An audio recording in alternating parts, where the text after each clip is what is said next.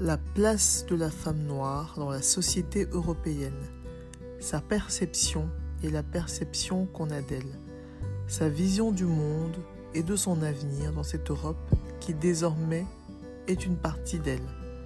Voilà quelques-uns des sujets abordés avec les invités durant ce podcast. Nos discussions vont permettre la synthèse des points de vue, mais aussi mettre en évidence l'hétérogénéité de ce groupe.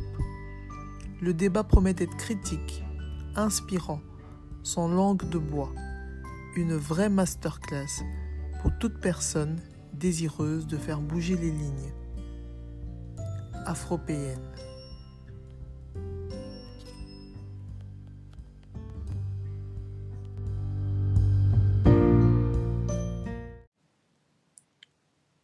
Bonsoir à toutes et à tous. Dans la série de portraits de cette semaine, j'aimerais vous présenter deux jeunes femmes impressionnantes, tant par leur parcours que leur prise de position. La première est Alice Diop, réalisatrice française, couverte de prix. Je la découvre grâce à son premier long métrage, Saint-Omer, un film qui raconte le procès d'une chose terrible, une mère infanticide. Je suis fascinée par le choix des actrices, la qualité de la réalisation, de la mise en scène, du rythme du film. À aucun moment on ne tombe dans ce que je redoute le plus, les stéréotypes sur la femme noire.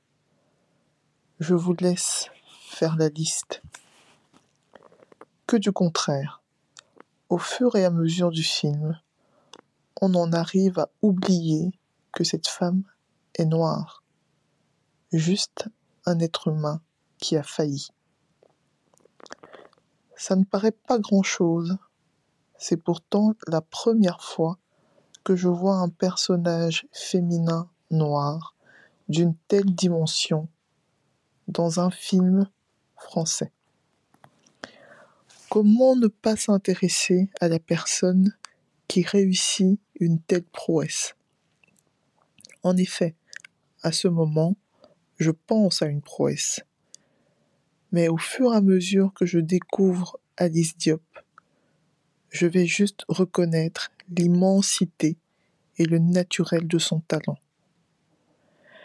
Après une enfance paisible à Aulnay-sur-Bois, Alice entreprend des études d'histoire, puis de sociologie visuelle.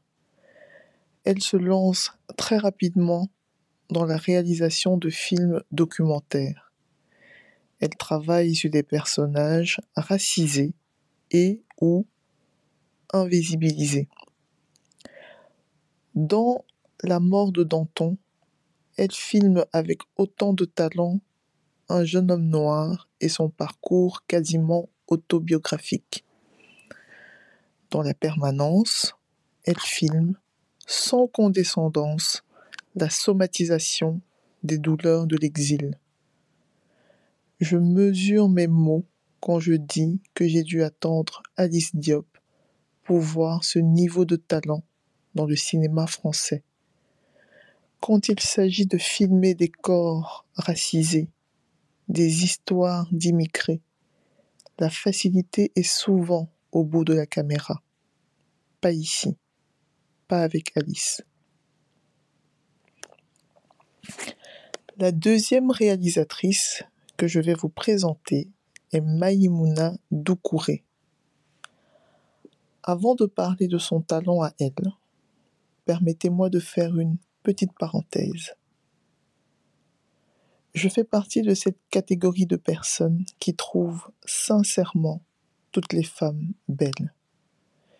Mais je dois dire que quand j'ai vu Maïmouna pour la première fois, je suis resté quelques minutes sans voix.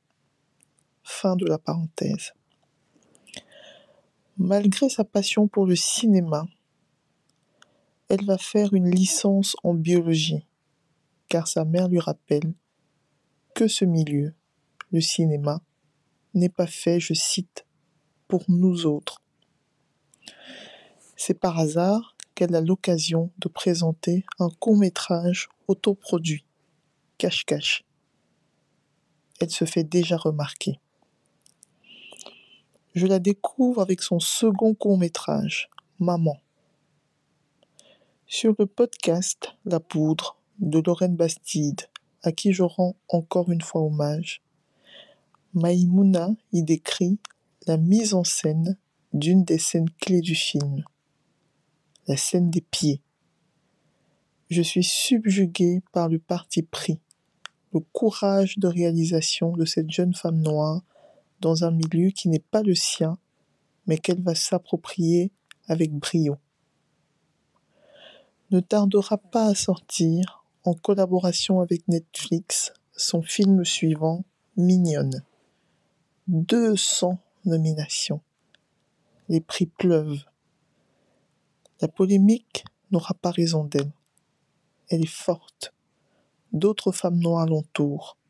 La plus célèbre, Ava DuVernay. Awa, son film suivant, en collaboration cette fois avec Prime Video, est encore un film qui représente positivement la femme noire. Sont mises en lumière des icônes comme Iseult et Oumu Sangaré.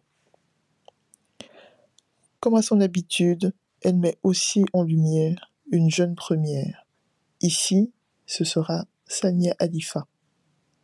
Et comme à son habitude, son actrice principale, jusqu'alors inconnue, finira primée.